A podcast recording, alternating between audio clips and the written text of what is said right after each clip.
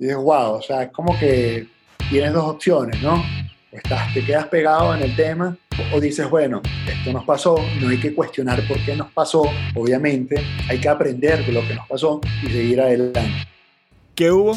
Bienvenido a Mesa de Mentores. Yo soy Carlos Manuel Egaña y mi trabajo es entrevistar a gente extraordinaria y aprender todo lo que pueda de ellos. Creencias, rutinas, hábitos, libros, aprendizajes, cualquier cosa que me ayude a mí y te pueda ayudar a ti a diseñar la vida que queremos. Mi invitado de hoy es un auténtico emprendedor, Jorge Arredondo, socio y fundador de Ávila Burger, una de las franquicias de más rápido crecimiento y más reconocimiento aquí en Venezuela y que se ha internacionalizado, que además de preparar unas hamburguesas increíbles, se han enfocado en darle una experiencia extraordinaria al cliente.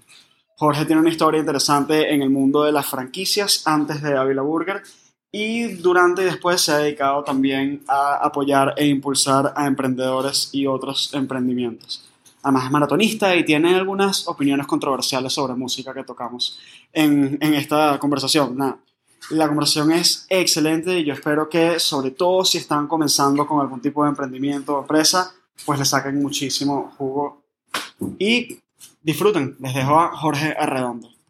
Bienvenido, Jorge. Muchísimas gracias por estar aquí. Gracias, Carlos, por la invitación. Pero mira, súper motivado, súper contento de estar aquí. Que me alegra muchísimo. Mira, hay muchas cosas que, que, te quiero preguntar, muchos temas de preguntar. Obviamente hablar de, de Avila Burger, hablar de emprendimiento en general, de Venezuela. Pero quiero comenzar simplemente sabiendo un poquito, cuéntame, cuéntanos, ¿de dónde vienes? ¿De dónde vengo yo como persona? Yo nací en Perú en el año 1975, un 2 de abril. Este, y a los seis años, después de vivir unos seis añitos allá en Lima, eh, nos vinimos para acá, para Venezuela, mis padres, mi hermana, que en paz descanse y yo. Este, y bueno, aquí como, como familia eh, estuvimos ocho meses primero en, primero en Caracas. Para mí esos seis añitos, oye, ver el cielo azul era un descubrimiento porque en Perú, en Lima... Lima, la gris gris, gris, el mar es gris, el cielo es gris, este, el uniforme que te ponen en el colegio era gris, me acuerdo, era todo gris. Y aquí el ver los colores, ver el ávila, ver el verde, ver el azul, me acuerdo mis padres decían, y llegamos en diciembre, entonces esos colores decembrinos eran... Ese, ese cielo decembrino. Sí, totalmente. Entonces, nada, de ahí en ocho meses que estuvimos aquí en Caracas, a, mis, a mi papá lo trasladan para Puerto Ordaz y viví una infancia espectacular, a Dios gracias, este, súper linda, súper sana, este, en Puerto Ordaz hasta los 17 años, jugaba tenis, iba caminando al colegio, me iba caminando al club, vivíamos, oye, yo vivía como a media hora caminando, igualito. Era una infancia de verdad súper, súper sana, súper linda. Puerto Ordaz, la ciudad del futuro, conocí a muchos amigos de todas las nacionalidades, chilenos, argentinos, este, italianos, españoles, portugueses, de verdad que sí. Este, me acuerdo que tenía varios amiguitos que, que vivían en los campamentos estos de, de las empresas básicas. Wow. Este, Mapanar, en Sidor, por ejemplo, era uno espectacular, unos amigos que eran americanos, o sea, de verdad que una infancia muy, muy linda. Y a los 17 años, ya cuando me estaba graduando del colegio, pues regresé aquí a Caracas, estudié en la Universidad Católica Andrés Bello, Ingeniería Industrial. Este, y bueno, de ahí vengo, pues, ¿no? De, esa, de esos primeros 17 años. Me llama mucho la atención. Bueno, primero habría que ver si, si hay alguna influencia del tema peruano-venezolano en que te hayas dedicado a la gastronomía, siendo Perú pues la capital gastronómica, por lo menos de Sudamérica, tal vez se pelearía con México de América, de Latinoamérica pero mm, me llama mucho la atención ese, esa multiculturalidad de Lima, Caracas, Puerto Ordaz y uno Puerto Ordaz que era muy internacional, como estoy diciendo. ¿Cómo, cómo viviste esa experiencia de cambio o, o cómo, cómo crees que te ha formado la perspectiva o la visión del mundo ese cambio de experiencia? Wow, buena pregunta. De verdad, este, para ver, sí, Lima de hecho, cuando yo llegué a Lima, yo me acuerdo que yo era muy alérgico, ¿no? Seis añitos, era súper alérgico por la humedad. Allá en Lima vives en una burbuja de agua, 99% de humedad, 98% de humedad para los alérgicos. Es una ciudad que es muy difícil. Llego aquí a Caracas, un cielo despejado, me siento, wow, con esos pulmones libres, seis añitos. Y, pero sí, ese cambio fue, yo lo tomé de manera positiva, ¿no? De, de, y bueno, nunca he escuchado a mis padres quejarse de los niñitos que vinieron de Perú con unos amigos, amiguitos que habrá dejado a los seis años, a hacer nuevos amigos aquí en, en, en Venezuela. Y, y, después Puerto Ordaz, que era una ciudad muy abierta a, digamos, a recibir gente, muy abierta a recibir este, eh, nuevas nacionalidades, muy abierta a muchas cosas, creo que fue, uno se adaptó de manera reuniones con mis padres, o sea, claro, uno estaba en las reuniones de los amigos de, de, de mi papá y entre los amigos había esa, esa multi, multinacionalidad, multi, o sea, eh, me acuerdo los torneos de tenis, estaban los argentinos, estaban los chilenos, estaban este, los venezolanos obviamente, estábamos nosotros los peruanos, había una colonia peruana interesante allá, este, pero, pero no es que mi mamá cocina ceviche ni nada por el estilo, okay. sino que eso, e, e, ese transitar en Puerto Ordaz, este, nos, no sé, nos abrió esa, esa mente, pienso yo, y ahorita echando para atrás, porque me estás haciendo ese, ese ejercicio, echando para atrás nos abrió esa, esa, esa mente de que, de que, bueno, de que el mundo somos todos, pues, ¿no? En el mundo somos todos y tus amigos pueden ser de cualquier lugar, de cualquier este, extrato, de cualquier, o sea, era, era, era súper divertido. Yo estudié, por ejemplo, en el Colegio Loyola, allá en Puerto Ordaz, y me acuerdo que ahí en, en, mi promoción estaba el presidente de Sidor, el hijo del presidente de Sidor, pero también estaba el hijo de, digamos, de, del, jefe de máquinas de, Plan 4 de Sidor, de Sidor. Entonces, tenías esa, esa, esa apertura espectacular que, que bueno, que, que, espero que no la, no la hayamos perdido. Este, con, con, estos 20 años después de, de, transitar sin meternos en temas políticos, pero eso, esa fue mi infancia, ¿no? Fue una infancia abierta, fue una infancia de absorber este, otras culturas, de absorber y de conocer otras experiencias. Por ejemplo, la mejor amiga de mi mamá es holandesa, allí en Puerto Ordaz, casada con un peruano también, que vivieron muchos años, vivieron toda la universidad en Milán, en Italia. Wow. Entonces, cuando ellos discutían, ellos hablaban en italiano para nosotros no entenderlo. pues, y sus chamos nacieron en Venezuela. Entonces, este, y me acuerdo que mi amigo Alejandro, hijo de, ese, de esa pareja, este, era contemporáneo conmigo y era el único que le iba a Holanda en los mundiales. Entonces, yo agarré ese cariño por Holanda y de hecho yo voy a Holanda en los mundiales por mi amigo Alejandro que era el único en una, digamos, eh, porque estaba el grupo de los argentinos, de los chilenos, de los italianos, los españoles y la colonia holandesa aquí en Venezuela grande, imagínate en Puerto Ordaz. Pero él iba a Holanda y yo, bueno, decidí apoyarlo e ir a Holanda por, por, por su, por bueno, porque es mi, Solidaridad. amigo en ese momento. Solidaridad. Entonces, desde chiquitico, cuando tú tienes ese tipo de comportamiento, cuando recibes toda esa lluvia de cultura y esa lluvia de, digamos, información, aparte de, de estar eso rodeado de un ambiente de deporte, porque, me acuerdo, yo era al colegio, pero antes de ir al colegio iba media hora a jugar tenis, pa, pa, pa, pa, pa, me iba al colegio, después entonces regresaba del colegio, iba otra vez a la cancha de tenis y estaba los torneos, entonces era un ambiente muy muy sano, muy bonito, y estoy hablando de eso de los años finales de los 80, sí, finales de los 80, pues, ¿no? Íbamos a Guri, en Guri disfrutábamos, en Guri, este, oye, los interclubes, las cosas, de verdad que, que fue algo muy bonito, entonces creo que eso influenció, eh, hizo, eh, o sea, creo que hizo influencia en mí, en, bueno, en, en ser una persona abierta, una persona, digamos, este, capaz de me encanta conocer gente, me encanta conocer, este, compartir una, una mesa. Para mí hay algo más importante que, que, es un paso más hacia la amistad, que es cuando nos sentamos a comer. Para mí ya sentarme a comer contigo, Carlos, ya es un proceso de intimidad. Y ah. entonces, oye, ya ahí eres mi amigo, pues ya, ya ahí, o sea, ya pasamos a una amistad mayor cuando compartimos una mesa. Entonces, para mí eso, eso, eso me quedó de, esa, de esos años bonitos de, de distancia y todo. Eso me parece súper interesante porque el, tema de, de la mesa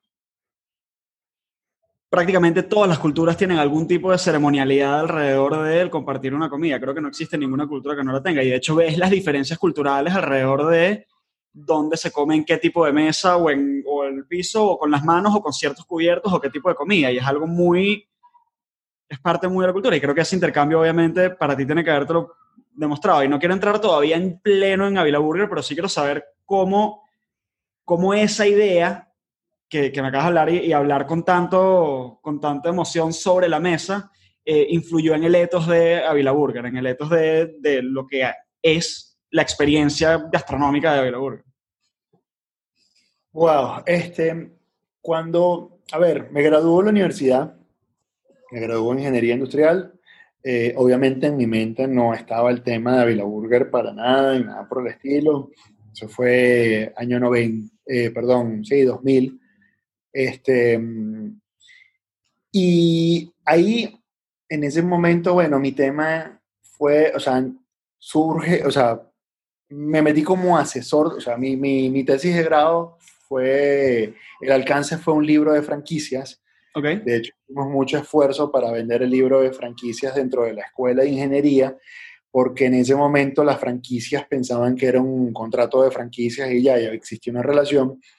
Pero tuvimos que demostrar a la escuela de ingeniería que existe, que existe un manual de operaciones, que, que, tienes que estandarizar operaciones, que tienes que desarrollar un business plan, que tienes que desarrollar una estrategia comercial, que tienes que desarrollar una organización que le dé respaldo. O sea, había mucho de ingeniería dentro del proceso para desarrollar un sistema de franquicias. Entonces me quedé pegado ahí, ¿no? Eh, a, lo, a, lo, que voy es que después, o sea, ese tema de emprender, de ser una escuela de emprendedores, de que un franquiciante le, le, le transmita sus conocimientos a franquiciados, ahorrándose esa curva de aprendizaje y riesgo, es lo que me llamó mucho la atención. Obviamente, en franquicias, el sector más, más fuerte a nivel mundial es el sector gastronómico. Y yo viniendo de una familia que no es que cocinan, porque cocinan súper rico, mi mami cocina súper bien, mi papá también, me acuerdo los domingos allá en Puerto Ordaz también, que después de los torneos de tenis hacíamos una pasta con lo que sobrara en la, en la nevera, o sea, verduras y todo eso, y yo me ponía con mi papá a cocinar en ese momento, yo lo ayudaba muchísimo, pero sí he estado dentro de los tuétanos, siempre ha estado el tema de la comida, ¿no? Nos gusta comer rico, como buen perano, peruano, no, me gusta, oye, que la, que la comida sepa, que sea rica, que sea natural, que sea muy, muy divina. Este, pero nunca se ligó el tema de la gastronomía. A ver, era el Jorge que le gusta comer rico, que le gusta comer bien, que le gusta inventar también, le meto de vez en cuando a la cocina, me gusta inventar también algunas cosas. Y está el Jorge que le gusta el emprendimiento, que le gusta, oye, el, multiplicar empresas. Eh, ese Jorge que está surgiendo de la, digamos, de la universidad, que ya escribió el libro, que montó después una industria, una, una, una empresa consultora para desarrollar franquicias en el mercado. Este, nuestro trabajo era asesorar clientes que tenían ya un concepto probado en el mercado para que se puedan expandir. Este, y trabajamos con, con, el Grilo, trabajamos con la gente de Intercable cuando desarrollaron sus, sus, sus, sus, centros de comunicación que se llaman Interzona, trabajamos con only 4 men trabajamos con varias marcas reconocidas en el mercado. Esperanto, me acuerdo también que le hicimos todo el proceso. La tienda este, de discos. Ah, de discos. discos. Y esto antes que se usaban esos discos este, yo creo que tú no conoces los discos, pero donde antes uno escuchaba yo, música. Yo viví un poquito de cassette, un poquito de cassette y bastante de CD. Acetato así no llega nunca. Acetato no llegaste. Sí, aquí no, Esperanto eran unas tiendas espectaculares donde tú sentías esa pasión por comprar el disco, pues, ¿no? Y, y sentías ese, ese, digamos, ese palpitar, wow, salió el último disco de, no sé, de Guns N' Roses, este, Use Your Illusion, wow, oye, quiero ir allá y quiero ser el primero en comprarlo, eso, eso era buenísimo, ¿no? Este, entonces, bueno, eh, dentro de ese proceso, conozco a mi actual socia, que también es socia, eh, que fue socia conmigo en Global Negocios y Estrategias, que se llamaba la empresa consultora, este, que también le gusta el comer bien, que también le gusta, o sea, detecta sabores, le gusta más el dulce, le gusta más también, oye, inventar. Y entonces se van creando esas dos personalidades, ¿no? surge un momento donde estas dos personas se juntan, estos dos Jorge, estas dos Carolinas se juntan, y es lo que hoy en día es Avila Burger. Este, todo en la vida es por algo, pues, todo en la vida sucede por algo, yo lo creo así. Este, y cuando empiezas a ver que no solo el tema de emprendimiento, el desarrollar empresas, sino también el tema de atención, de servicio, este, porque el tema gastronómico es un tema, eh, digamos, donde te tiene que gustar, te tiene que apasionar para poder trabajar los sábados, los domingos, cuando la gente lo disfruta y tú estar ahí, pero tú disfrutas cuando alguien entra y pega un mordisco de esa hamburguesa y lo que hace es cerrar los ojos y hacer así. Y dices, wow, ya eso se paga. Entonces, eh, eh, esos dos Jorge se mezclan, esas dos personalidades, y es lo que en ese momento, con la oportunidad también que llegó en su momento, se juntan y es lo que se crea ese Avila Grill en el Ávila, ¿no? Este, yo aquí, tú estás haciéndome ese ejercicio, Carlos, y yo estoy aquí pensando y descubriendo el por qué, que nunca lo he escuchado, nunca, nunca me he hecho ese ejercicio, pero me ha servido un poquito también a buscar el por qué, ¿no? Eh, Caro y yo, bueno, de ahí que empezamos con el Hotel Ávila como un hobby, este, porque teníamos nuestra empresa consultora que nos iba chévere, este, pues bueno, nada, se presenta también otra oportunidad de entrar en el local de la cuadra gastronómica. Eh, pero, pero eso, siempre buscando, siempre siendo exigentes con nosotros mismos, con el tema del sabor, de la calidad del producto, de la calidad de, de digamos, de, de nada, de la atención, del servicio, este, siempre siendo muy exigentes con nosotros mismos. De hecho, por ahí también hay un, hay un video que grabamos con la Vero Gómez, que la Vero, bueno, tiene una, hamburguesa con su nombre en nuestros restaurantes, donde la Vero come y dice, mmm, divino, wow. Y estamos Caro y yo, y Caro dice, mmm, le falta un poquito de sal. Y yo, bueno, le falta un poquito más de pimienta. Y Caro, toda la vida, y es verídico, siempre dice, oye, qué fastidio comer con ustedes, porque a uno lo hacen ver como una gordita muerta de hambre. Y, oye, dice, coño, sí, le falta sal, le falta pimienta, le falta esto. No, no, yo a mí me parece que está buenísimo y está divino. Entonces, hay un video de eso, porque siempre buscamos, este, que no sé también qué tan bueno, porque debe existir algún límite, pero siempre buscamos, oye, que esté todo bien, ¿no? Todo, todo como debe saber y todo rico como nos gustaría comer a nosotros, pues, ¿no? Con los sabores de, que nos encantan a nosotros. Claro. Voy a, retroceder un poquito porque no quiero pasar por encima ni, ni la época de la universidad ni la época de Global Negocio. Tu error favorito en la universidad. Algo que dijiste, esto fue una equivocación, pero, pero ayudó, sirvió de algo. Wow, error, error favorito aparte de varias cachetadas que recibí de niña. Bueno, pero esas cachetadas que recibí de niña, este, después nosotros en ingeniería, y es una frase que todavía sigo diciendo, este, tenemos, tenemos como, como, como un mantra, que es que hombre cobarde no tiene mujer bonita. Y ese es el riesgo que tienes que asumir. Entonces, bueno, ¿qué es lo peor que te pueden decir? Que no, o que te peguen una cachetada, menos mal que yo tengo unos cachetes un poquito grandes para poder resistirlas en ese momento más. Este, pero, pero, era, pero, pero esa equivocación de, invitar a niñas o, bueno, unos rascaditos de chamo, ah, eh, no, vale. Entonces, bueno, ese hombre cobarde no tiene mujer bonita, pues, ¿no? Este, eso es un aprendizaje, pero ese no es un error o una equivocación me gustaría recalcar, sino que fue la frase que quedó, ¿no? Este, oye, equivocación. Wow, este, muchas veces me he equivocado, muchas veces obviamente he metido la pata. Eh, y en una entrevista que tuve la semana pasada también con, con, con la gente de Santa Teresa, que Jan, Giancarlo me preguntaba y me decía, Jorge, ¿qué le dirías a los Jorge del pasado? yo le dije, oye, no le digo nada, no le diría nada porque ese Jorge de pasado, ese Jorge de pasado tiene que también caerse, este, tiene que equivocarse, tiene que aprender de la equivocación, tiene que dejar de ser soberbio, tiene que ser más humilde, como todo chamo, cuando uno sale de la universidad o está en la universidad, uno piensa que se come el mundo, y es Entonces, lo que haría es que lo disfrutaría. Me haría a un lado, lo disfrutaría viendo y le diría, oye, qué gafo eres, de verdad. Pero dejaría que cometiera los mismos errores, ¿no? Entonces, en la universidad sí, cometí varios errores. Este, sí, oye, me copié en los exámenes a veces, este, sí, oye, este, llegué trasnochado de rumbo y rumba para los exámenes, este, oye, los profesores sí habían algunos, pero como todo chamo universitario, pues, ¿no? Pero, pero bueno, en la universidad no hay así un error así que me haya marcado y me haya... Okay. Después sí vinieron muchos errores, quebré una empresa, en fin, todo eso, pero, pero ya son otras cosas, ¿no? Okay. ¿Por qué ingeniería?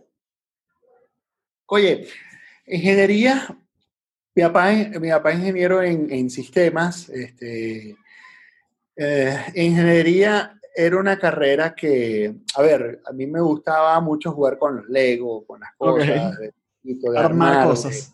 De, armar cosas, este, inclusive, oye, o sea, tenía, me encantan todavía los Lego, tengo Lego por aquí en, la oficina, este, me encantan muchísimo, pues, ¿no? Entonces, ese tema de armar, este, hablando con varios amigos también, eh, me acuerdo cuando cuando hicimos esos, esos exámenes tutoriales que te hacen en el colegio para ver cuál carrera tienes que, que, que, que, que seguir, este, nada, salí en ingeniería, yo, era, yo soy más numérico que, humanista. Okay. Y bueno, la ingeniería, si bien es cierto, te ayuda a abrir la, la, la mente, me ayuda a abrir, este, o sea, amé mi carrera, por más que tuve seis años y medio en una carrera de cinco, pero oye, nos dieron palo, no la rumbié, o sea, a mí, a mí mi época de la universidad, no tengo nada en contra, imagínate, un chamo de Puerto Ordaz viniendo aquí a Caracas a vivir solo, con tres panas más en el, un apartamento en el cafetal, wow, o sea, oye,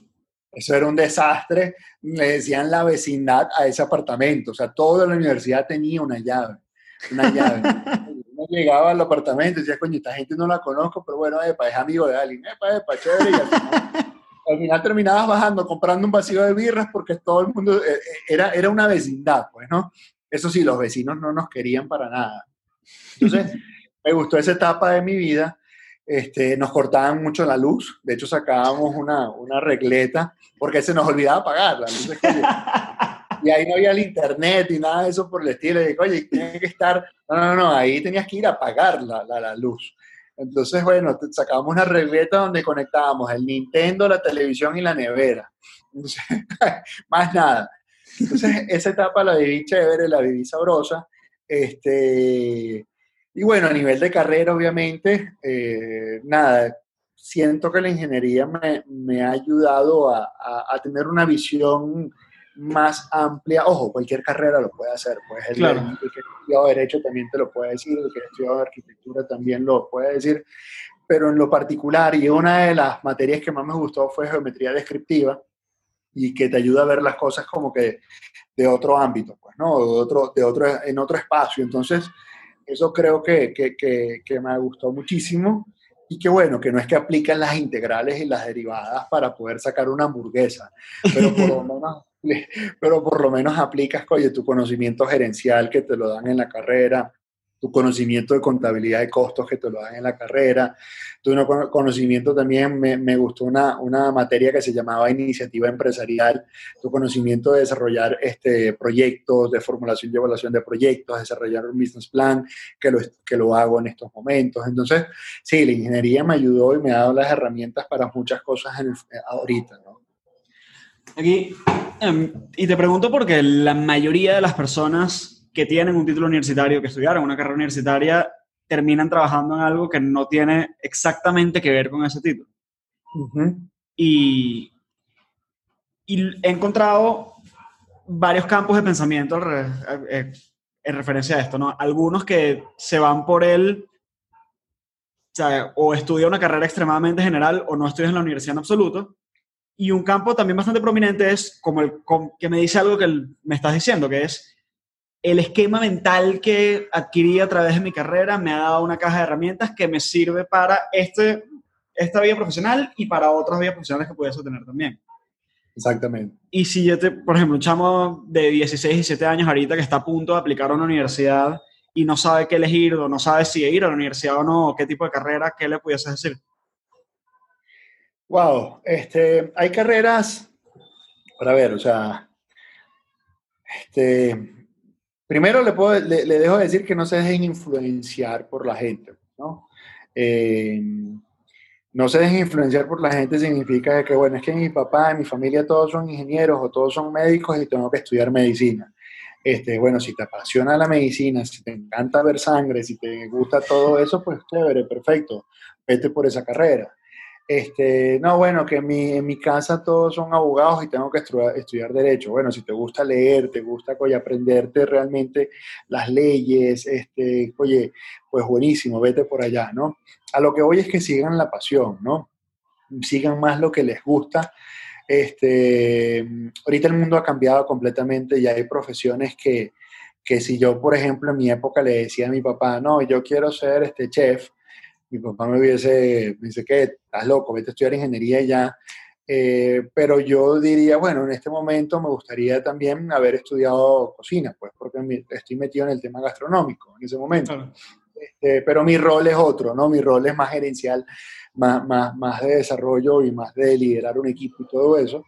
Pero, oye, me hubiese gustado, me hubiese apasionado haber estudiado este, eh, para gastronomía y todo eso. Entonces, nada, a ese chamo de 16, 17 años, primero, mi consejo es que no se dejen influenciar ni se dejen presionar por nada. Este, claro, aquí los papás me van a odiar muchísimo, pero, pero es eso, pues, o sea, que sigan su pasión, que sigan lo que les gusta, que siempre va a existir algo a lo que realmente les gusta. Eh, a mí una de las cosas que me gusta muchísimo es todo el tema de, la música. Ojo, tengo dos oídos izquierdos completamente. Eso no lo había escuchado nunca. Y, y el día que, que, oye, que el ritmo sanó, pues el, que, el, que el ritmo se creó, pues yo no estaba ahí presente ni me dieron ese don. Pero me encanta todo el tema de la producción audiovisual, me encanta todo el tema de, de bueno, de, quién es el productor, de qué disco, de qué cosa, de dónde lo grabaron, o sea, eso me llama mucho la atención. Quizá hubiese sido reportero musical en Billboard, en Rolling Stones, o, o esas historias, porque me, me, gustaban esas historias, pues, ¿no? Pero, pero bueno, a ese chamo, nada, que siga su pasión, que siga su, lo que le llama la atención, que, pero eso sí, que lo que vaya a estudiar lo haga con convicción, porque dentro de esa misma carrera van a haber materias que no les va a gustar que va a, a, odiar. Yo, por ejemplo, a mí no me gustó mucho la física 2, que en ese momento, bueno, que era electricidad y todo lo que es el tema de la electrotecnia y todo el tema de ingeniería eléctrica no me gustó para nada, pero tenía que cursarlo.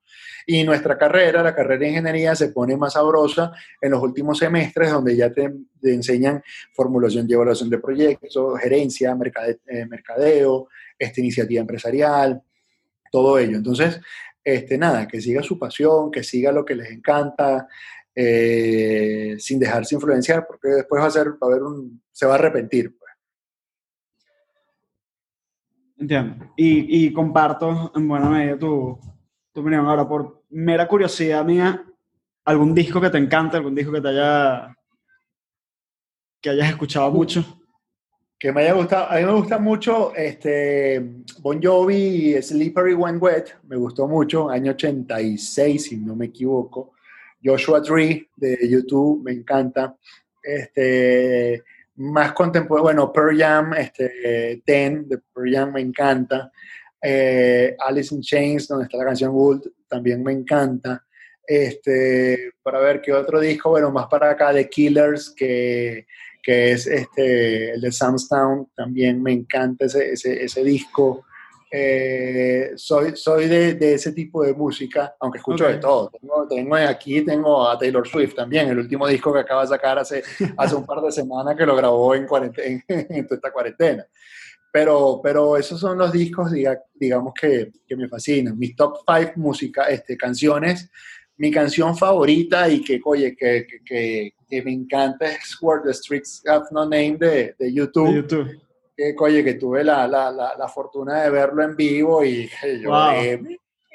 Entonces que lloraba, que me fui con mi mejor amigo del colegio, nos fuimos para Nueva York, a Madison Square Garden en el 2004, me acuerdo, y vimos el concierto allá de YouTube. Y coño, fue, fue, fue una nota, de verdad. Este, de, de, de, esas son, esa es mi, mi, canción favorita, favorita, este, eh, For Reasons Unknown de, de, The Killers también es otra de mis canciones favoritas, Black de Pearl Jam también es otra canción favorita mía. Es bueno, y tengo varios de mis top, pues. Eh, no, la, de los, las de los 90 las comparto todas, las de los 80 hay pocas bandas de, ese, de esa vida de los 80 que no me gustan y justamente Bon Jovi y YouTube las detesto, no me gustan para nada. sí. No, no, no, Para mí los 80 puede ser Guns, Metallica, este... otras cosas ahí, pero, pero creo que Metallica puede ser la banda que más escuché en los 80. Y es que yo crecí mucho con el glam rock, con ese rock, este... Sí, sí, Motley Crue y... Me encanta Motley Crue, me encanta Poison, Motley Crue, me encantan todos esos grupos, Rat, este, White Lion, todos esos bichos que usaban permanente en el pelo, ese, eh, eso.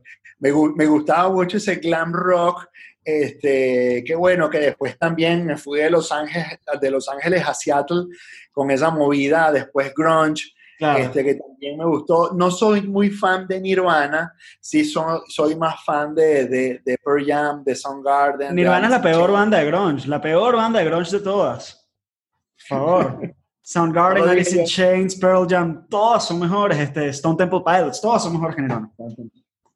todas, todas, todas.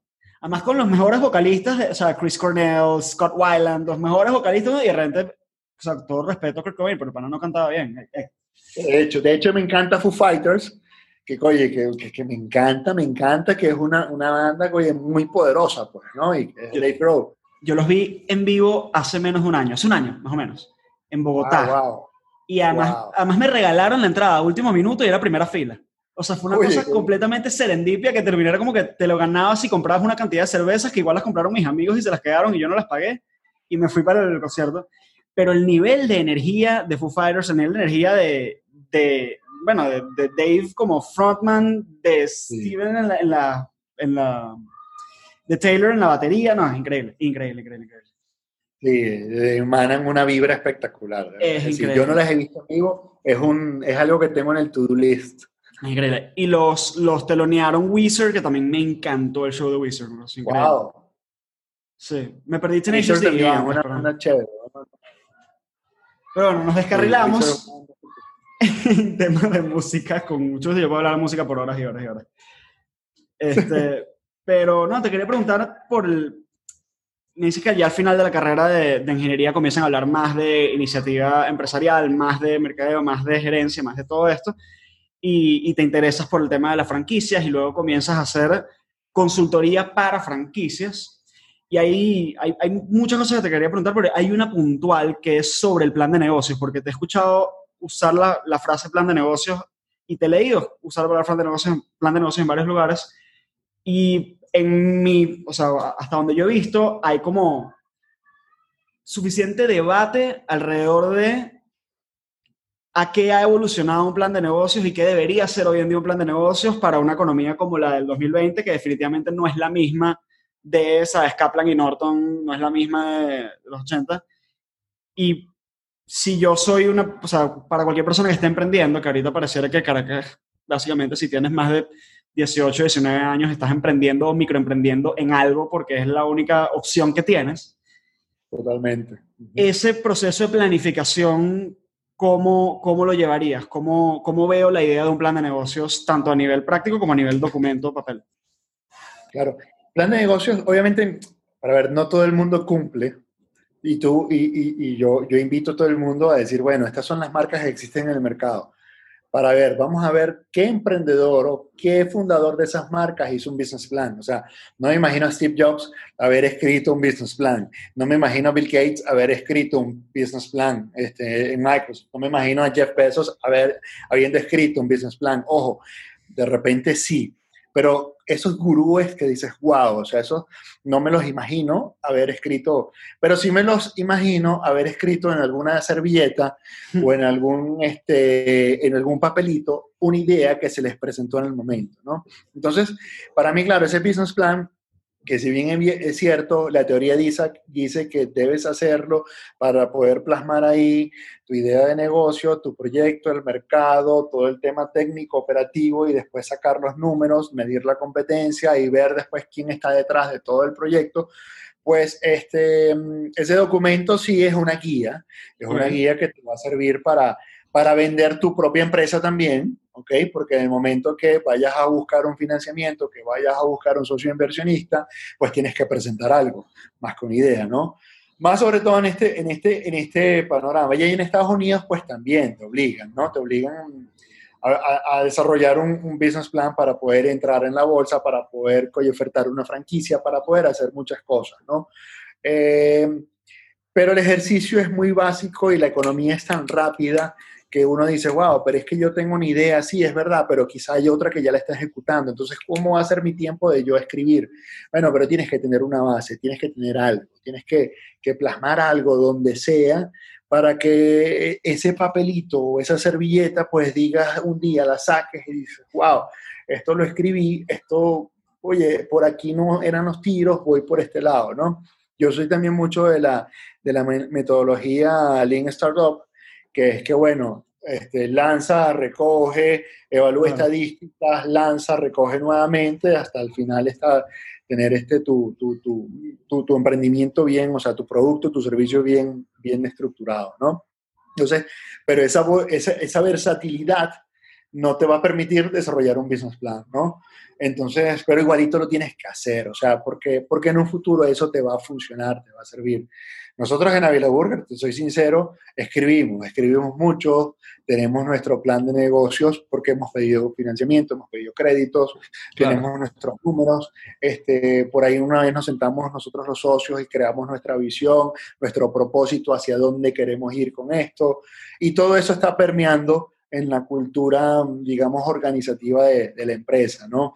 El propósito, los lemas, el por qué nosotros en Avila Burger, este, nuestro propósito, bueno, es que la gente haga cumbre, por qué vamos a eso, ¿no? Pero, pero todo eso tiene que ir, esa cultura tiene que estar plasmada en algún lado, que alguien la pueda leer, que alguien pueda acceder a ella, que, que permee al chamo que está atendiendo a la gente en el restaurante, que permea al dueño, al franquiciado en Margarita, o sea, que permea en todos lados. Entonces sí, es importante este, que en algún momento de tu proyecto pues hagas tu business plan. Eh, más recomendable es que lo hagas desde el primer momento, que empieces a escribir y empieces a medir también si lo haces por la metodología Alien Startup. Y bueno, mide, mide, mide, pero escribe, escribe porque toda esa bitácora después la pones dentro de tu plan de negocios. Totalmente. Ahora, cuéntame un poquito de la experiencia de Global Negocios. ¿Comienzas recién salido de la universidad? ¿Fue lo primero? ¿Hubo otra cosa antes? No, hubo otra cosa antes que fue mi, mi, mi empresa que quebramos. Ok. A ver, salí de la universidad, este, hicimos el libro de franquicias, eh, se imprimieron 5.000 ejemplares, eh, lo patrocinó Wendy's, Graffiti, Banco Unión en ese momento, por ahí lo tengo, Quick Press y Chippies. Este, lo patrocinó también la revista Inversiones. Chippies, eh, existe. Chippies no existe. Bueno, Chippies, no, ya no, ya cerraron todos. Lamentablemente. Era buena. No. me gustaban esas hamburguesas. era muy bueno. La gente, la gente le encantaba muchísimo Chippies, ¿no? Este, de hecho, tenemos muy buena relación con Chipi Machado. Chipi Machado para mí fue un mentor. Este, y Luis Vicente García, que, que, fue uno de los socios, es un gran amigo y también, oye, mentor. Este, entonces, de ahí graduado a la universidad, me, como hicimos una buena relación con, con Rolando Seijas, que en ese momento era el presidente, el primer presidente de la Cámara Venezolana de Franquicias, hice una muy buena relación con él. Rolando me dice, bueno, Jorge, ¿por qué no te quedas conmigo a trabajar en una empresa que se llama Frank Consulting, en ese momento, que era de Rolando, este, como asesor, de, como consultor de franquicias, tú con tu conocimiento de ingeniería, pues desarrollas toda la parte de manuales de operación, de, todo el tema de organización de empresas, y haces también el, la conceptualización o lo que llamamos el business plan. Este, yo buenísimo, me quedé trabajando ocho meses con, con Rolando, este, y después, como hice una bonita relación con Alejandro Damián, que, que, fue el editor gerente de la revista Inversiones, e hicimos una bonita amistad, pues me invita a crear una empresa que se llama Solo Franquicias. Solo Franquicias era una empresa este, donde comercializábamos franquicias a través de un portal y donde, y donde hicimos una revista. De hecho, se imprimieron cuatro ejemplares, el Nacional no los imprimió. Eh, imprimimos cuatro ejemplares con su consejo editorial. O una revista bien chévere porque ya Alejandro venía con ese conocimiento de inversiones y él quería dar el paso de desarrollar su propia empresa. Entonces sale de inversiones, montamos solo franquicias, eh, montamos, oye, un cuento largo, corto, éramos equipo muy grande y al final, bueno, pensábamos que íbamos a hacer el futuro Patagon.com, que se iba a vender por 500 millones de dólares y el modelo de negocios no funcionó. Y entonces, bueno, fuimos poco, poco, poco, poco, poco, poco reduciéndonos a una oficina de, no sé, dos metros cuadrados, donde para estirarnos teníamos que, que pedirnos permiso. Este, entonces, bueno, ahí ese fue mucho aprendizaje, fue en el momento también del paro, este, que bueno, que ahí nada, ahí nos sobrevivimos. Y, y Rolando Seijas, quien habíamos trabajado en conjunto, él vende su participación en Front Consulting y él monta un consorcio porque se había presentado un consorcio que se llamaba Global Franchising, se había presentado la oportunidad de desarrollar el sistema de franquicias más importante de Venezuela, que era la red de distribución de cervezas polar todos los camioncitos de cervezas polar, todos los distribuidores, lo que eran antiguas compañías vendedoras, se convirtieron en franquicias por un tema legal y todo, todo eso, ¿no? Entonces, este, y, me, dijo, Jorge, me dijo, Jorge, te invito a este proyecto para que tú lo lideres, lleves el plan de negocios también allá, y estuvimos ocho meses metidos dentro de Polar trabajando muy duro para la conversión de eso, ¿no? Y ahí entonces hice una sociedad con Rolando, donde, bueno, proyectos que salieran de franquicias, pues yo los llevábamos y entonces íbamos a participación y todo eso y me quedé trabajando dos años en la oficina de Rolando. Ahí es donde conozco a Carolina, porque en la oficina necesitábamos una abogada, una abogada que me apoya a mí con los contratos de franquicia. Entonces, este, nada, ahí pa, pa, creamos esa sinergia. Al final Rolando se va de Venezuela y yo le digo a Caro, oye, vamos a nosotros crear una empresa, vamos a crearla tú y yo, una empresa que se llame Global Negocios, o sea, ahí hicimos un brainstorming de los nombres y todo eso, y creamos Global Negocios y Estrategias, donde éramos Caro y yo, y donde viajábamos por todo Caracas, por toda Venezuela, perdón, atendiendo clientes en Marquisimeto, en Maracaibo, en Puerto La Cruz, en Margarita dábamos conferencias, charlas, aquí en la Católica, en el CIAP, hicimos varios talleres y varios diplomados, hicimos el primer diplomado de franquicias en Venezuela, lo hicimos nosotros, este, en alianza con Cambridge International Consulting y el CIAP de la Católica.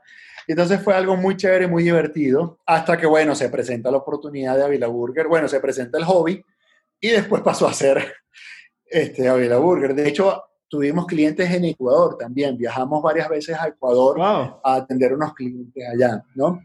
En alianza con quien es el actual embajador de Ecuador con, el, con, con, con, Guaidó, que es René Sola, pues él, él, él, tenía una, digamos, oye, él le gustaba el tema de franquicias, René era muy amigo de Carolina, y, este, y nada, y, y íbamos para allá y hacíamos los proyectos de franquicia, ¿no? Ahorita René es embajador ante el gobierno interino de nuestro presidente Juan Guaidó, pues. Entonces, bueno.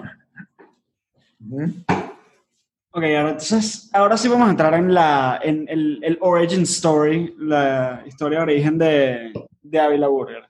Este, yo me acuerdo cuando alguien alguna vez me dijo, yo estaba en el colegio, yo estaba en cuarto, quinto año de bachillerato, cuando alguien me dijo, hay unas hamburguesas buenísimas en el Hotel Ávila.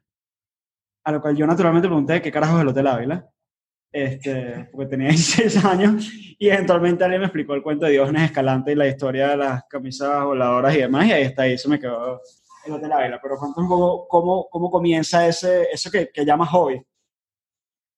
Sí, el Hotel Ávila, sí, el Hotel Ávila. Aparte de ser emblemático, porque Diógenes Escalante ahí es donde, donde Venezuela, donde la gente se da cuenta de que está medio loquito. Este, y no es que estaba loquito, estaba enfermo, pues. Em, ese hotel lo construyó Rockefeller para, para ver sus negocios petroleros aquí en Venezuela. Este, fue el segundo hotel que se construyó en la ciudad de Caracas. Eh, y bueno, lo bonito del hotel, o sea, la arquitectura del hotel, los jardines del hotel, lo hacen aún más especial, aparte obviamente de su historia. El hotel, eh, nosotros teníamos, Caro y yo teníamos una oficina en el Centro Plaza, y ahí justamente, este, en el mismo, era en, en, el penthouse de, Centro Plaza, y ahí mismo también había una oficina de unos chamos, que, que bueno, que también estaba la oficina de Tudela, quien, este, Daniel Matos, eh, papá, uno del de, suegro de, Tudela, Tudela era que fue uno de los dueños del, Hotel Tamanaco al, a principios de cuando lo fundaron, pues, este, mm, nada, deciden comprar de manera inmobiliaria el Hotel Ávila, ¿no? Entonces, este, compraron el proyecto, de hecho siguen siendo socios, Daniel Matos y Alan Rodríguez, creo, del Hotel Ávila y siguen siendo dueños de ese hotel. Y, y, como estábamos todos en la misma oficina y todos convivíamos ahí, este, y el hijo de Daniel también, Daniel Matos, quien es nuestro socio también actual, pues le dice, mira, ahí hay un grill y ustedes que están con temas de franquicias y esas cosas, todo el mundo piensa que franquicia es comida, bueno, ¿por qué no se meten en ese grill y ven ahí si pueden hacer algo? Entonces, nada, ahí dijimos, bueno, ¿qué es lo que más nos gusta? Nos encanta y, metimos las hamburguesas en ese hotel. Eso sí, Daniel nos dijo un jueves, me acuerdo, Daniel, papá nos dijo un jueves. Bueno, se tienen que meter, pero tienen que comenzar el domingo. Oye, ¿qué hacemos? Entonces nos fuimos a Macro. En ese momento, oye, no existían todos estos temas de abastecimiento y esas cosas, y Macro existía y podíamos, hicimos nuestro primer mercado con Macro comprábamos unos congeladores, unas cosas, y nos apoyamos muchísimo con la, con la cocina del Hotel Ávila. Con la cocina había un chef, me acuerdo de apellido Carrasquero, que nos apoyó muchísimo en las recetas, este, nos apoyó muchísimo, me acuerdo, en, en la elaboración del queso azul, eh, del pan, el pan lo hacíamos ahí en la, en la, panadería del Hotel Ávila, y nosotros lo que hacíamos era vender nueve hamburguesas, nueve tipos de hamburguesas. Eh, ahí dijimos, bueno, ¿qué nombre le ponemos a esto? le dimos una personalidad propia, le pusimos Ávila Grill, porque estábamos en el hotel, porque nos encanta el Ávila, Cari y yo estamos montados en el Ávila siempre, o sea, estamos recorriendo, corriendo esos caminos por allá, este, y, y, sale, sale, sale la hamburguesa y era muy sencillo, pues nosotros le pasábamos una relación cada 15 días al hotel este, de las hamburguesas que se vendían, porque todo se vendía a, través de su sistema, nosotros le cobrábamos al hotel, ellos se descontaban los gastos administrativos y, el cierto alquiler que, nos hacía el espacio y ya, y todos vivíamos felices y contentos. Hasta que, eso fue a principio, eso fue en el 2008, julio, junio del 2008 que comenzamos con esa aventura. Este, las ventas, eh, nosotros hicimos un break-even y nuestras ventas eran, break-even eran 11 hamburguesas diarias para, para poder llegar al break-even. Y a veces, a veces llegábamos a 10 hamburguesas o 9 hamburguesas, íbamos Caro y yo, y decíamos, bueno, déjame comprar una, y Caro también compraba otra. ¿no? Claro, no teníamos nuestra empresa consultora en ese momento y bueno, vamos a comprar dos hamburguesas más para poder entonces llegar, a, llegar al break-even. Anécdotas hay muchísimas, desde que Caro se paraba siempre a las 4 de la mañana para hacer el pedido a, a la gente de coche para las verduras, para las legumbres, este, que oye, que un viernes, por ejemplo, después de toda una semana de trabajo, que te fuiste a Maracaibo, viniste para acá y después le diste una vuelta al hotel en San Bernardino, y nosotros vivimos al suroeste, sureste de la ciudad, entonces, bueno, el viernes en la tarde, que si 5 de la tarde vamos para allá, vamos al hotel, todo bien, chévere, perfecto, buenísimo. Bueno, nos vemos mañana, pasamos por acá un rato y qué sé yo, chévere, porque la cosa ya caminaba más o menos sola. Ya cuando estabas llegando a tu casa, a 6 de la tarde un viernes, te llega una llamada que te dicen, ay, que la, que la chama del grill se quemó. y ir otra vez para cruzar toda la ciudad un viernes que estás cansado, que estás destruido. Pero bueno, son cosas que pasan y obviamente lo haces porque porque es tuyo, pues, porque te gusta, porque es tuya. Pero hay muchas, hay muchas anécdotas.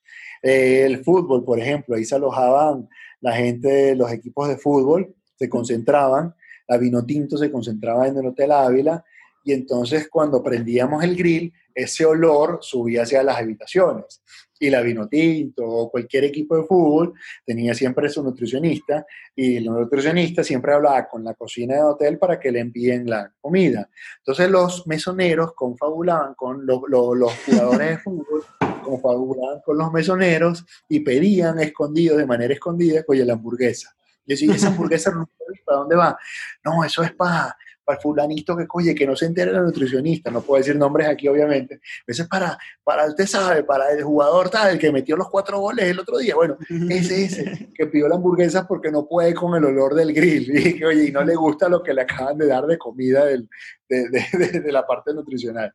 Entonces, este, hay muchas anécdotas, y el boca en boca se fue, fue sonando, eh, muchas oficinas, los bancos, por ejemplo, subían al hotel Eliesa, los chamos iban constantemente a comer las hamburguesas allá, este, Banco Mercantil, Banco Venezolano de Crédito, iban a comer, los viernes eso era una locura, de verdad que es muy bonita esa época, hasta que este, vino las vaguadas, vino la oportunidad también aquí de, de, de, entrar en, en la cuadra gastronómica, y fue en el 2011, a mediados del 2011, donde decidimos dejar el hotel este, las vaguadas, la ocupación de la gente que quedó, digamos, sin casa, la ocupación de los hoteles en esa época, que, que hubo una ordenanza de, bueno, ocupar los hoteles.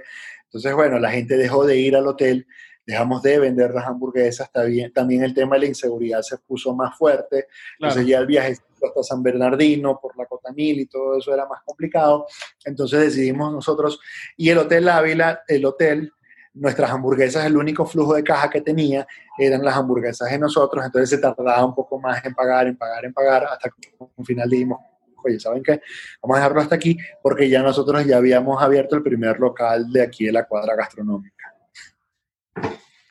Ahora, en ese, o sea, en el tiempo que ha pasado desde el 2010-2011 hasta ahorita, que han abierto 15 locales, 10 locales, Hemos abierto, para ver, 15 locales, cerramos eh, lechería, eh, quedan 14. Y bueno, ahorita, o sea, cerramos lechería antes de todo este tema de la, de la, pandemia. Los franquiciados decidieron no renovar el contrato. Cerramos Manzanares también ahí, por más que Manzanares está, está el restaurante está, está, digamos, listo para operar, pero está cerrado. Antes de la pandemia también. Porque, bueno, porque los franquiciados de nosotros decidieron salir del país, pues, ¿no? O sea, eh, son chamos y, bueno, decidieron migrar, decidieron este, salir con sus familias y entonces, bueno, Lecherías quedó, quedó cerrado, eh, no se renovó. Y Manzanares, pues, uno de ellos lo, lo, lo, lo adquirió pero está en Miami. Entonces, bueno, está ahí, está ahí ese restaurante. Eh, resultado de esta pandemia, pues me imagino que sí, algunos otros más van a cerrar. Este, esto nos está pegando a todas las pequeñas y medianas empresas muy duro. Bueno, todo el mundo por igual, obviamente. Sin embargo, una pyme que, que, es, más, es más sensible a estos temas, pero también se adapta mejor pues este, nada, nos ha pegado. Entonces, bueno, hay ciudades que han sido muy golpeadas, como Maracaibo, por ejemplo, que el Zulia abrió los primeros días y después cerró, y está cerrado desde abril, mediados, finales de abril, pues, ¿no? Entonces, este, Margarita, por ejemplo, la vela, y tenemos dos en Margarita, la vela está cerrada actualmente. Valencia también está cerrada por el tema de la gasolina. Eh, pero sí, en ese transitar han venido nuevos restaurantes, pero bueno, también estamos cerrando algunos. Y han venido dos experiencias, este, eh, digamos que son enriquecedoras para el conocimiento y para saber qué no hacer en un futuro, porque abrimos en Panamá, cerramos en Panamá, abrimos en España, cerramos en España, ¿no? Entonces, también fueron, son heridas de guerra que, que ya sabes lo que no tienes que hacer en un futuro. Pues, son, son otros MBA u otros doctorados que estamos haciendo en este transitar o en esta aventura empresarial. Pero sí, han venido restaurantes, han salido. Pero contra viento y marea y, y, con la... Bueno, claro, es que la historia de la Urger ha tenido una expansión muy impresionante, sobre todo en la economía en la que lo ha hecho, o sea, en, en la Venezuela en la que lo ha hecho. Y a pesar de que estamos en una circunstancia particularmente difícil, tanto en Venezuela como globalmente con el tema pandemia, pareciera ser que, o por lo menos lo que se ve en tus comunicaciones a través de la Burger con el mundo, pareciera ser que tienes un optimismo de mercado y de Venezuela eh, casi que a prueba de balas. ¿De dónde nace eso? ¿De dónde surge a prueba de balas está el Superman este que está atrás mío. Mira, a ver, siempre he tratado de ver, este, a ver, si bien es cierto, ¿cómo lo puedo expresar de la mejor manera? Me preocupan los compromisos financieros y las deudas, pero no es que me preocupan y no me ocupo o sea, me preocupa eso, pero también me, este, pero me ocupo en desarrollar nuevas cosas para poder pagar nuestros compromisos financieros. Es decir, no me quedo estancado ahí, ¿no? Entonces me enfoco en desarrollar productos y todo eso nuevos, como esta nueva propuesta que, que más adelante vamos a conversar, este, para poder entonces llevar eso. Siempre he sido de visión optimista. Este, hay dos sucesos bastante importantes en mi vida, muy, muy marcados a nivel personal que, que he tomado, bueno, y, a, nivel familiar hemos tomado decisiones donde decimos o seguimos para adelante o nos hundimos. Una fue cuando mi hermana falleció en el 2007. Este, Qué bueno, que yo estaba corriendo el maratón de Nueva York y le dio un aneurisma, ella estaba embarazada Ahorita tengo una sobrina espectacular, que es mi hija Luciana, que tiene ya, va para 13 años, a ver, 2007, sí, 13 años. Este, pero ahí en ese momento también dices, ver, a mis padres, que no es un proceso fácil, pero haber visto a mis padres salir adelante, este, enfocados en, en Luciana, sobre todo en mi mamá, que, qué bueno que, que, que, sacara a Luciana porque mi hermana no estaba casada, o sea, está Vico, su papá, y hay una excelente relación con Vico, obviamente, pero no se casaron, pues se iban a casar después de todo el tema del embarazo, pero al final no sucedió. Pero Vico, que, que, es el papá de Luciana, es otro hijo más para mi mamá. Mi mamá fue muy, muy, muy inteligente en, en adoptarlo también como familia y todo eso. De verdad que yo con mi mamá, o sea, mi mamá para mí es una heroína espectacular, mi padre también, pero mi mamá en sí es es, una heroína. Y, este, y, ver que ella luchó sacando a Luciana adelante porque la crió básicamente mi madre, y dices, wow, o sea, es como que tienes dos opciones, ¿no? O estás, te quedas pegado en el tema o, o dices, bueno, esto nos pasó, no hay que cuestionar por qué nos pasó, obviamente, hay que aprender de lo que nos pasó y seguir adelante, ¿no? Y entonces ese fue un aprendizaje muy bonito este, que, bueno, que lo viví. Y otro fue, digamos, para ver, mi hermana, amo a mi hermana, para descanse, pero otro fue que nosotros en el 2014, Anabel y yo, este, perdimos un chamo, pues, ¿no?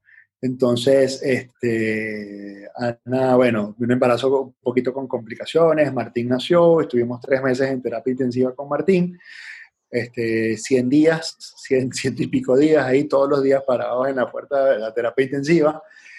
Este, y también, eh, bueno, tenemos nuestro angelito ahí arriba, lo amamos, lo queremos, pero también si no hubiésemos superado esa partida física de Martín, no tendríamos a, a nuestro tremendo, divino y espectacular hijo que tenemos que se llama Cristóbal, que tiene tres añitos, ¿no? Entonces, este, ¿por qué? Porque te quedas otra vez enfrascados en, los miedos. Ojo, tampoco fue un proceso fácil, obviamente.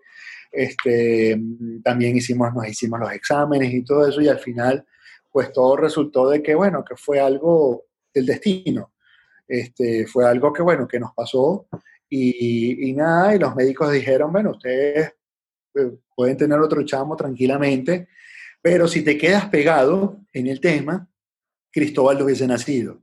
Si te quedas pegado en que, oye, Anabel y yo también nos hubiésemos separado, pues no, como que cada quien, o sea, ese, ese, ese, ese, ese, ese momento tan duro en nuestras vidas, donde ella y yo fuimos soporte, eh, yo siempre le digo, y nunca se lo digo a ella, perdón, pero lo he dicho este, una vez, digo, oye, ella, fue mi piedra, fue mi roca, fue mi, la interesa de ella como madre ahí fue espectacular, fue, claro, después todo el mundo, o sea, uno se derrumba, pues uno como ser humano se derrumba y más ver a tu, a tu chamo que tiene unos mesecitos, una cosa chiquitica así, con todos los cables y todo eso, ¿no?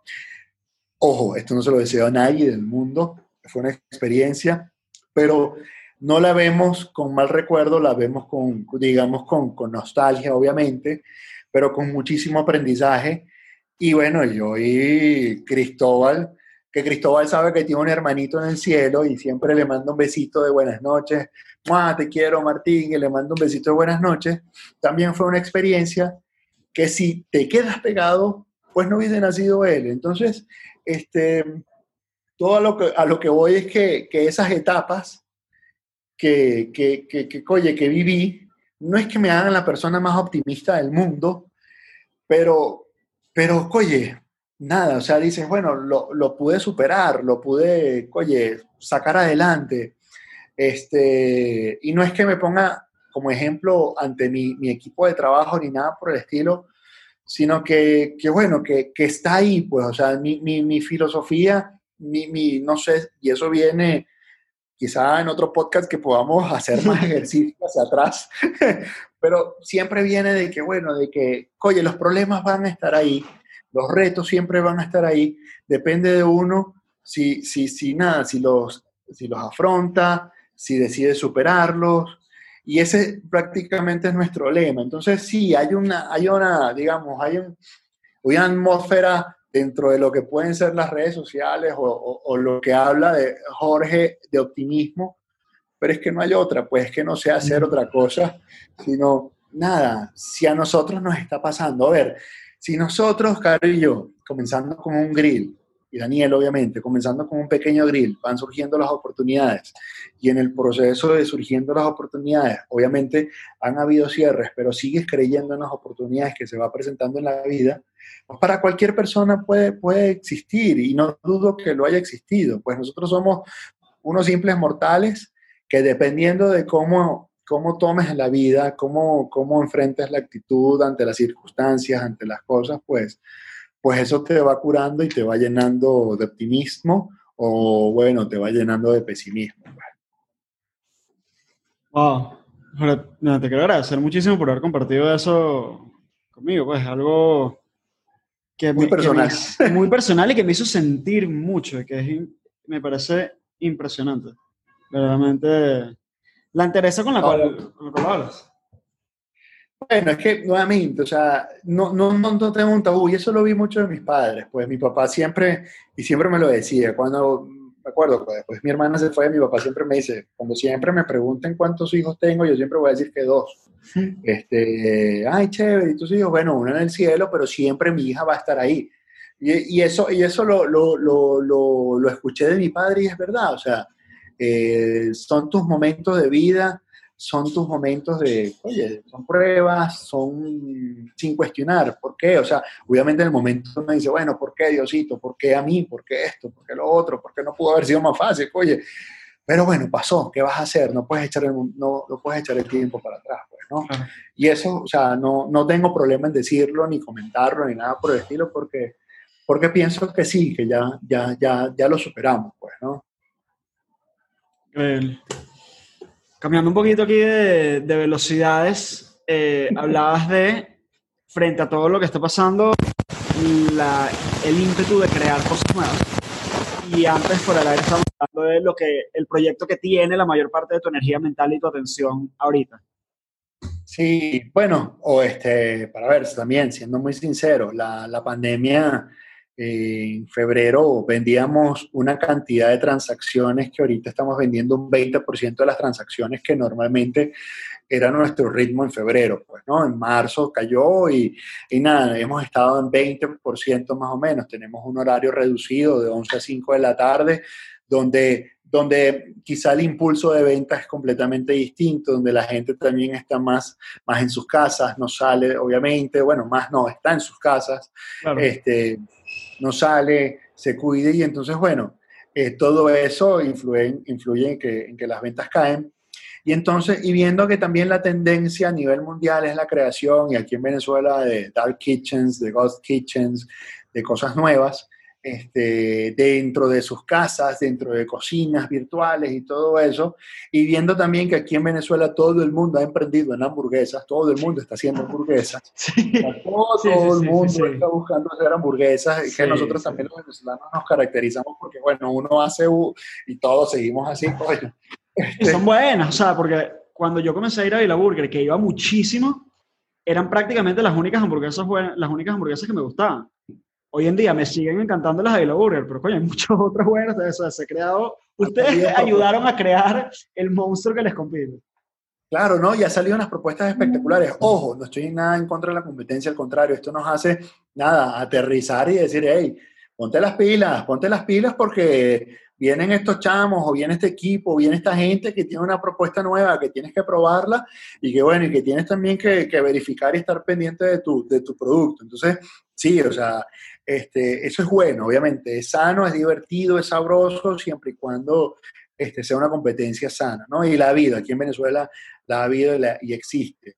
De hecho, nosotros, y no es por, por echarnos flores ni nada, cuando abre alguien nuevo, por ejemplo, abrió Burger Shack, abrieron los gorditos, nosotros fuimos, le tocamos la puerta y decimos, mira, somos Avila Burger, aquí estamos, eh, oye, probamos las hamburguesas para que ustedes lo que, o sea, lo que quieran de verdad, somos libro abierto, con los Costillas, con Cristian Cuña y con Juan tenemos una relación espectacular, este, de verdad que eso es lo bonito, pues, y como Jorge Arredondo es pro emprendimiento, es pro crear empresas, oye, a todos nos conviene que, nos, que sigan creando, a todos nos conviene en esta Venezuela que se sigan creando empresas en el país, pues, ¿no? Claro. Entonces, este, eso, eso es lo bonito.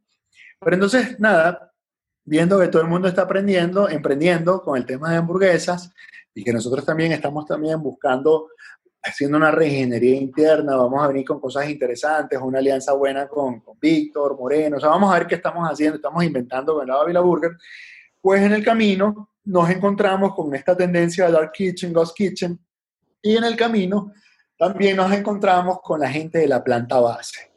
La gente de la planta base son unos chamos espectaculares que en pandemia, son vegetarianos, que en pandemia desarrollaron un producto a base del tempe.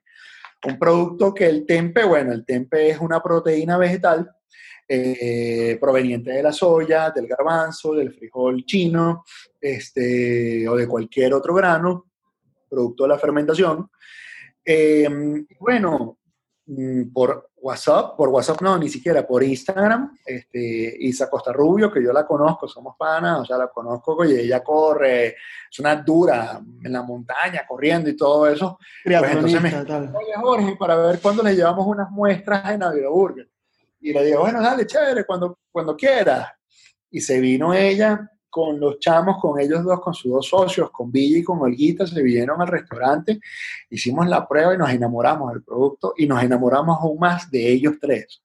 Nos enamoramos de su corazón, de su ímpetu, de sus ganas, nos enamoramos de un producto que es tan sabroso y tan bueno y también descubrimos que la tendencia que está marcando Beyond Meat en el mundo, que está marcando esta, esta, esta, estas series de Netflix, este conocimiento de sustituir la proteína animal por la proteína este, vegetal. Oye, todo lo que es este, derivado de la planta, plant-based y todo esto, pues, pues dijimos, wow, esto es tan bueno que no podemos desarrollarlo por Avila Burger porque en Avila Burger lo vamos a quemar. O sea, vamos a hacer un producto tan espectacular oye, porque la gente, el, el cliente de Avila Burger quiere y busca su hamburguesa. Su tradicional cheeseburger, su tradicional Ávila, su tradicional Humboldt, su tradicional Bolívar, que siempre ha comido y ese es nuestro porcentaje de ventas mayoritario, pues, ¿no? Si lanzamos una hamburguesa vegetariana, oye, pa, entonces dijimos, no, este mercado, hay un mercado que tenemos que trabajarlo de manera distinta, que, tenemos que conocerlo mejor, que tenemos que hacer una propuesta distinta, más focalizada, más enfocada, atenderlo, meternos muy bien, conocer cuántos tipos de vegetarianismo existe, si existe esa palabra también, este, porque no es lo mismo vegano que vegetariano, no es lo mismo flexitariano que ovo vegetariano, en fin, todas las, las tendencias y entonces este, dijimos, bueno, como está la tendencia del Dark Kitchen, vamos a montarnos y vamos a crear una nueva marca que es el hermanito Veggie de Avila Burger, que se llama Avila Veggie. De hecho, cambiamos nuestro logo, le pusimos al, fuego, le pusimos unas, unas maticas a la hamburguesa que simula la carne con el, con el, con el slice de la tocineta, le pusimos como un plant base este, y le pusimos la palabra veggie donde dice burger. Eh, hicimos una propuesta de dos tipos de hamburguesa, unos chili dogs eh, y unos postres veganos, esos sí son veganos 100% porque no tienen ni huevo ni, ni lácteos, y eso, bueno, queda espectacular, espectacular. Y ahí vamos, en esa creación. Eh, tenemos otro proyecto más de Dark Kitchen, este, que bueno, que no lo voy a decir por los momentos para salvar aún confidencialidad, pero ya tenemos la marca, ya tenemos la personalidad de la marca de ese nuevo Dark Kitchen. Este, pero sí, ahí estamos enfocados en eso. Y lo divertido es que, bueno, que le estamos generando un ingreso a un restaurante que tenía un 20% de transacciones comparados a febrero. Pues, ¿no? Lo divertido y lo bonito porque seguimos trabajando con nuestra misma estructura de gastos operativos, eh, nuestra nómina, eh, nuestros costos de alquiler y todo eso son los mismos, pero le estamos metiendo mayor ingreso, obviamente, a, este, fruto de las ventas, fruto de atender a este nuevo mercado, donde Carolina y yo somos los que estamos ahí en el WhatsApp, ahí atendiendo en el WhatsApp Business o en el Instagram, o sea, estamos tan entusiasmados. Es como que Caro y yo nos recordamos al principio de lo que estábamos haciendo con Avila Burger, ¿no? Entonces también en este momento de pandemia, me preguntaste antes de ser optimista, no, de coño, claro que sí somos optimistas porque, porque, bueno, porque lo estamos disfrutando, porque estamos disfrutando que ese mercado está respondiendo, porque estás disfrutando de que, bueno, de que vas vía al restaurante y te llaman, señor Jorge, no hay rúgula, conchale, bueno, vamos al automercado a buscar rúgula. O sea, ya el proceso con Avila Burger se había curado cuando no faltaba algo, pero ahorita con Avila Veggie, que estamos nuevos, pues, pues bueno, estamos ahí ajustando. Estás viviéndolo de nuevo. Y viviéndolo de nuevo y, es sabroso, pues eso, eso, es lo sabroso de este, de, este nuevo, de este nuevo emprendimiento, de esta nueva marca que estamos lanzando en el mercado. Eh, para todos le hemos dicho que Avila Veggie es una plataforma en Instagram, es un servicio de comida delivery. No se puede, o sea, si quiere la gente pedir pick-up, pues puede buscarlo en el local de la cuadra gastronómica. Eh, siempre decimos, bueno, por los momentos la cocina nos las está prestando nuestro hermano mayor, porque la visión es que en algún futuro pues tengamos un local a Vilavegui, donde una oferta sea una oferta sea, sea más grande la oferta, tengamos otros productos enfocados en ese mercado veggie, vegetariano o el que quiere descansar por algún día de la proteína animal, ¿no? Pero ahí estamos, enfocados en eso. Es genial, increíble. Ahora te hacer un par de preguntas un poco más este, rápidas. Uno o tres libros que hayas regalado mucho o que te hayan marcado particularmente. El que haya regalado mucho es mi libro de franquicias en Venezuela, una escuela de emprendedores, lo regalé muchísimo. por todo mi andar. Tenía, de hecho, oye, nos, nos repartimos los libros, este, como, digamos, bueno, Dijimos, ok, aquí hicimos un negocio con los 5.000 libros. Bueno, ¿cuánto le quedan los autores? Bueno, te quedan 300 libros a ti, qué sé yo. todavía tenía 300 libros hasta hace dos años, más o menos. Entonces los regalé, los regalaba, los regalaba. Porque, bueno, obviamente los vendía y chévere, y me, caía la platica y todo eso, pero los regalaba. Entonces es un libro que regalé mucho de franquicias en Venezuela en la Escuela de Emprendedores. Un libro que recomiendo mucho y a la gente que está metida en, digamos, en, en este en este tema de emprendimiento y que sí he enviado mucho el link, es el E-Myth de Michael Herbert. Esa es la Biblia del emprendimiento. Eso es lo primero que se escribió en los años mm, principios de 90, si no recuerdo, principios de 90, finales de los 80, ¿no? Ya está actualizado, tiene no sé cuántas versiones. Este, y ese, ese libro es espectacular ya está, o sea, lo puedes adquirir creo que por 4.99 en Amazon, o sea, es un libro que, que, que, lo recomiendo mucho y ese lo leímos nosotros cuando comenzamos a entrar con el tema de las franquicias en la universidad. Otro libro que, recomiendo mucho que esté en el tema de gastronomía es el de, el de, David, el de, el de Danny Mayer, que Danny Mayer fue el que fundó Shake Shack, ¿ok?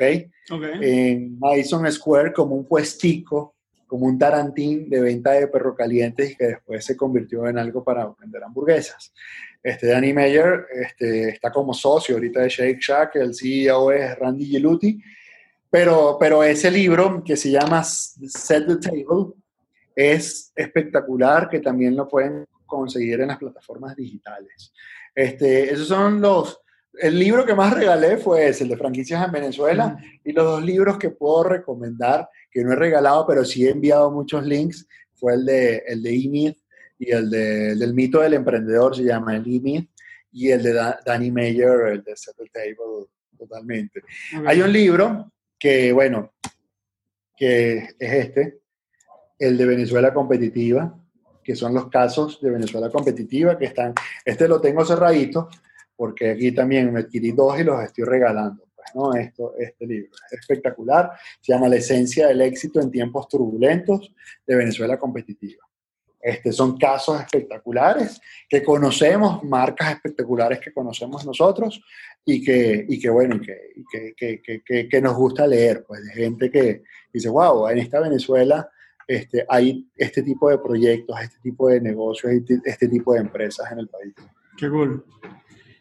¿Algún hábito, creencia que hayas cambiado en los últimos cinco años que te hayan afectado más? Agregar un hábito, eliminar un hábito, cambiar una manera de pensar, una creencia. Este hábito, bueno, más de cinco años, desde el 2006 he estado corriendo, pues corro, corro por, por, por, vocación, para drenar, mi familia, mi esposa me dice, ah, no has corrido, ¿no? Cuando tengo dos, tres días sin correr, me dice, ah, no has corrido, vete a correr porque tienes que drenar eso. Este, ese, ese, ese hábito, esa disciplina y el, y el hecho de hacer un maratón, yo lo comparo mucho con el tema de las empresas, de desarrollar unas empresas, porque bueno, porque tienes lesiones, porque tienes, tienes que vencer el muro de wall y todo eso. Entonces, este, al que le gusta correr y al que le gusta emprender y al que le gusta desarrollar una empresa, pues le recomiendo que por lo menos haga un maratón en su vida, ¿no? maratón los 42 kilómetros, no el maratón a lo que le decimos popularmente a las, a las, a las, sí, las carreritas 10K. Sí, las 10K, no, que corrí un maratón, ay, ¿cuál? No, el de Caracas 10K, no, eso es una carrera de 10K, señor. Maratón son 42 kilómetros. Este, entonces, bueno, que se haga eso. Hace cinco años, bueno, el, el digamos, eh, la vida te va dando aprendizajes de, humildad, o sea, básicamente de humildad. Eh, uno como emprendedor siempre peca de que se las sabe todas, este, y no es así, pues, o sea, no es así, no te las sabes todas. Eh, y siempre comparo esto, ¿no? El emprendedor tiene, tiene su función como el director de orquesta. El director de orquesta no puede, no puede pretender tocar mejor que el primer violinista. El primer violinista está ahí haciendo su, su, su, su, su, desborga, o sea, este, haciendo su pasión, tocando esa melodía espectacular con su primer violín. El director de orquesta ahí tiene su función.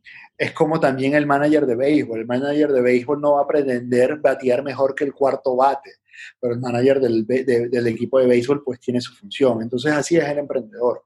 Entonces, ese, ese ejercicio de humildad que constantemente te da la vida eh, en este venir y andar, pues, pues, pues es lo que uno trata de recoger siempre y trata también de decir que uno no está solo, porque uno como emprendedor también peca de que, wow, wow estoy solo. No, no, no, tienes una organización, tienes tu familia, tienes tu gente, tienes todo el mundo que te volteas y dices, oye, y eso, eso yo siempre pecaba en eso. Yo siempre he dicho, no, yo estoy solo. Me quedé en Venezuela, mis padres se regresaron a Perú, no, me quedé en Venezuela y estoy solo. No, no, eso ha sido para mí un gran error este, el decir eso. Pues no, aquí tengo gente, tengo amigos, tengo amigos que son familia, tengo mi familia política, que bueno, que son mis suegros, mis cuñados, este, mi, mi esposa, obviamente, este, y mis socios, que bueno, que somos familia. Pues entonces uno no está solo nunca, pero uno a veces peca que está solo. Sí, entiendo. Y, entiendo que en el mundo del emprendimiento sea particularmente marcado pensar que estás solo, este, porque, porque estás haciendo algo en contra de lo común. Y la mayoría de la gente, aunque esté o no esté más rodeada de gente que tú, tiene como la common opinion consigo. El status quo los rodea. Totalmente, totalmente de acuerdo. La mejor compra que hayas hecho de 100 dólares o menos en memoria reciente.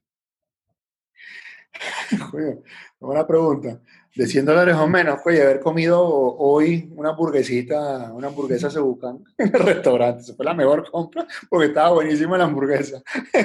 y, y, ayer que le llevé a mi esposa dos brookies espectaculares que costaron menos inclusive de 5 dólares, que costaron menos de 4 dólares, unos brookies que están espectaculares a Villavegui, que son veganos 100% y que mi esposa, como es alérgica a los lácteos, este, pues, oye, para ella saborear ese brookie, ese chocolate chu y todo eso, pues ha sido bello. Entonces, este, esas compras tan chiquiticas me han llevado a algo wow, que, que, oye, que ayer, por ejemplo, le dije a Anabela, tengo que estar aquí domingo, me dice, otro domingo vas a estar en el restaurante. Sí, tengo que estar ahí porque estamos sacando Vila y estamos Caro y yo atendiendo el, el, call center, le decimos el call center, lo que es el WhatsApp Business de Vila y todo eso, y ver la calidad del producto, entonces estamos ahí monitoreando. Pero cuando le llegué con ese brookie, este, que fue una compra porque lo pagué, no es que lo agarré de restaurante, porque nosotros pagamos también, tenemos un descuento, pero lo pagamos también este, nada, esa, esa, ese, esa cara de Anabela de cuando me fui, a cuando le llegué con el Brookie, fue una, una sonrisa y esa fue para mí la mejor compra que he hecho, por lo menos en la semana, por menos de 5 dólares. Me encanta, me encanta la, el nivel de disfrute de tu propio proyecto. Eso, eso dice, habla bien, habla bien del, del producto. Cuéntame, ¿dónde, aquí ya para, para, cerrar, antes de hacerte mi última pregunta, cuéntame dónde quien sea que esté escuchando te busca, busca Vila Burger en redes, internet, en dónde los consigue.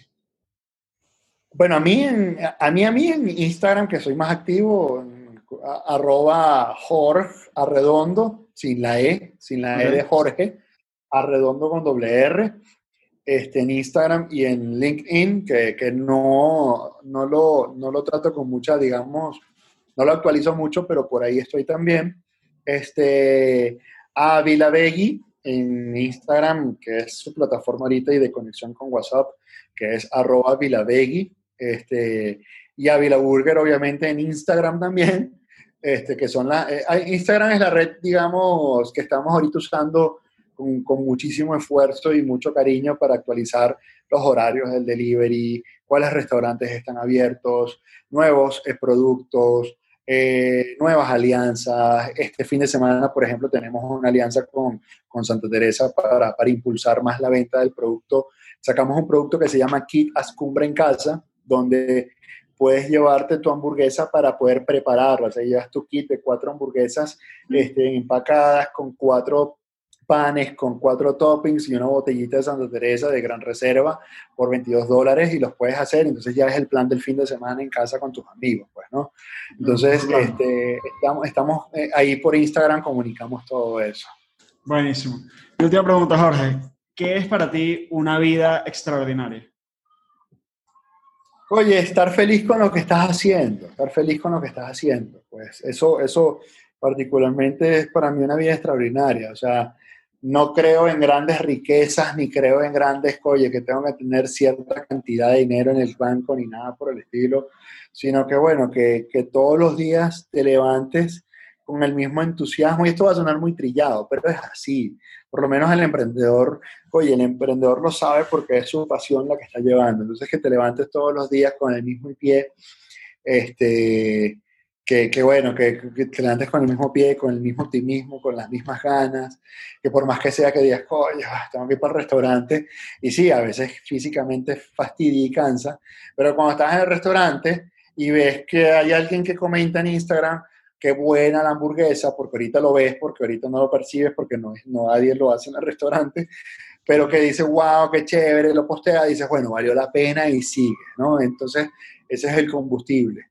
Eh, una vida extraordinaria que es cuando llego a mi casa, este, ahorita que llego a mi casa, y escucho esos pasitos de Cristóbal de tres añitos, taca, taca, taca, taca, corriendo y que se me lance, que ahorita, oye, por pandemia le decimos que no se me lance, entonces siempre, Cristóbal, Cristóbal, no te me lances todavía, ya le cortamos ahí porque, bueno, uno llega al proceso de desinfección. Claro. Pero entonces que llega, llega, llega, pega ese freno y dice, hola papi. Y ese dice, wow. o sea, que llegas todo cansado del día y dice, para mí eso es una vida extraordinaria.